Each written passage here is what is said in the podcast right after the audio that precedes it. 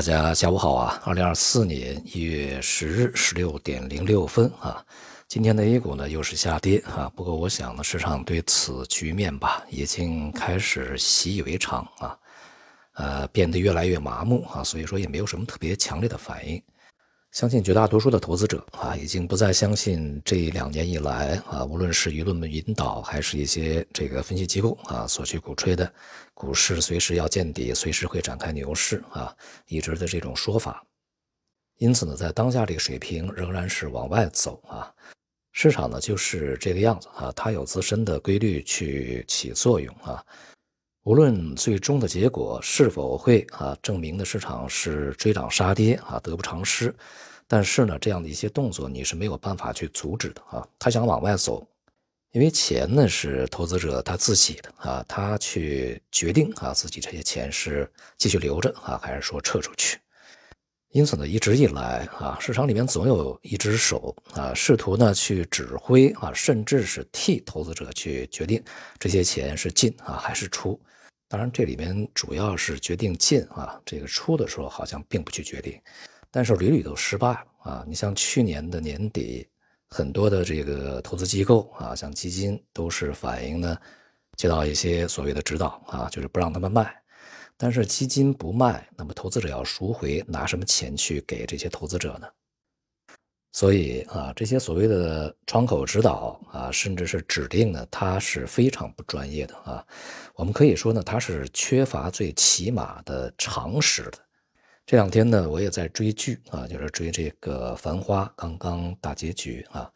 这个剧啊，这个后面关于啊股票市场相关博弈的那一部分呢，是比较值得看的啊。与以往啊，这个看过的很多啊，描述资本市场相关操作的一些这个电视剧也好，其他作品也好，不同的是啊，这部戏的这个细节啊描写，就是关于股市的细节描写呢，是相对比较准确和专业的。而里面呢，这些细节所展示的啊一些这个手法啊现象啊，都是在股票市场里面最原始啊、最朴素、最基础的啊一些这个。操作手法以及啊相关的现象，当然呢，它也就啊蕴含着股票市场运行机制里面的最起码的常识啊。看这部剧的同时呢，又发现另外一部剧啊，就是不是特别出名，但是呢，我们如果配合起来看的话，是非常有好处的。这叫做《大博弈》啊，它描写的是这个国企股份制改革过程中相关的资本运作的啊一些这个故事。也是非常专业啊，看起来这个细节非常真实啊，并且呢，根据当时的时代背景也交代了啊，股市以及这个国企啊股份制改革之间的这个相互关系啊，当然也包括呃过程中的一些细节。大家如果把这两个剧啊结合起来看，可能呢就会对一些啊非常这个朴素的原理呢加深认识啊。在全球范围内啊，这个股市的历史呢恐怕也有几百年了吧啊，那么。发展到今天啊，这科技手段越来越先进啊，但是里面的原理其实还是原始的一些东西，并没有什么新鲜的啊。如果你是保总啊、强总啊啊，或者什么麒麟会啊，你可以在这个市场里面呢做的多一些啊。如果你不是，那么恐怕就需要想的多一些啊。股市本身呢，它布满的是陷阱和谎言啊，没有一个股市是友善的啊，这个。慈悲为怀的啊，这个是不可能的啊，所以说不要去幻想，任何一个股市可以让你轻轻松松的赚钱啊。大家都觉得这个美股好啊，像美股一直在涨，但是如果我们去看美股内部的它的这个个股的话，你就会知道啊，里面个股表现是一塌糊涂的啊，其惨烈程度啊，并不比 A 股逊色。所以呢，哪个市场都会埋人啊。啊，对于近期的市场而言呢，一些这个数据啊，将可能呢会引起一些短期的波动啊，尤其是外部市场，像明天啊将会公布美国的通胀数据，接下来中国也会公布通胀数据啊，预计呢外围的一些经济数据可能会这个促使整个市场啊再度对这个未来啊这个利率下行的憧憬啊回升啊。呃，当然也会促使这个美债收益率啊出现一些啊比较缓慢的一些下行啊，这是由于接下来的经济数据可能会反映放缓的程度越来越深，而通胀呢相对来讲还算比较温和。而对于中国来讲呢，啊，恐怕这个通胀数据仍然是比较低迷的啊。一方面，我们看这个消费呢还是没有特别大的起色；而另外一方面呢，我们说的这个生产物价指数恐怕在今年的表现啊还会是比较低迷的。从大宗商品今年的这个走势来看啊，我们去年年底到今年年初，我们对全球主要大宗商品的啊预期是呢。除了主要能源以外啊，这个像基础金属啊、化工啊，以及这个农产品呐，恐怕都是一个继续这个延伸熊市的一个状态，也就是继续下跌。那么大宗商品以及初级制成品啊，它们的下跌呢，这个当然也会影响到啊我们的这个工业品出厂价格，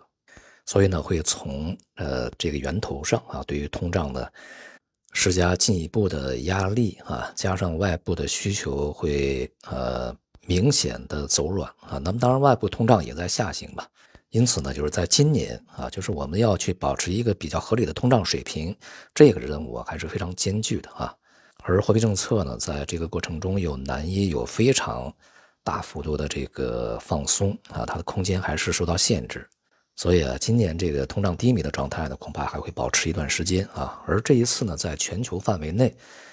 所掀起的通胀，为什么外部那么高，我们没有通胀？这个道理其实很简单啊。外部的这个通胀啊，主要是啊这个供应问题、供应缺口所导致的啊，它是成本推动型的通胀，而不是需求拉动性的通胀。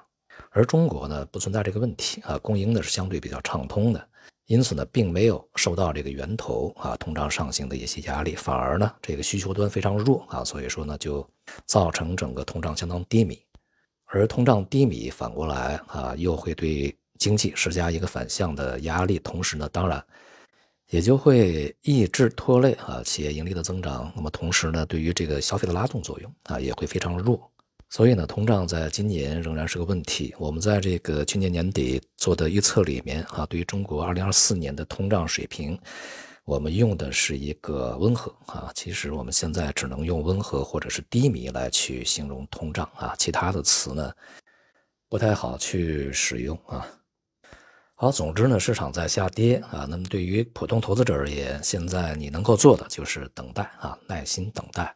因为你并没有麒麟会那样可以立刻拿出来三千万啊去托底，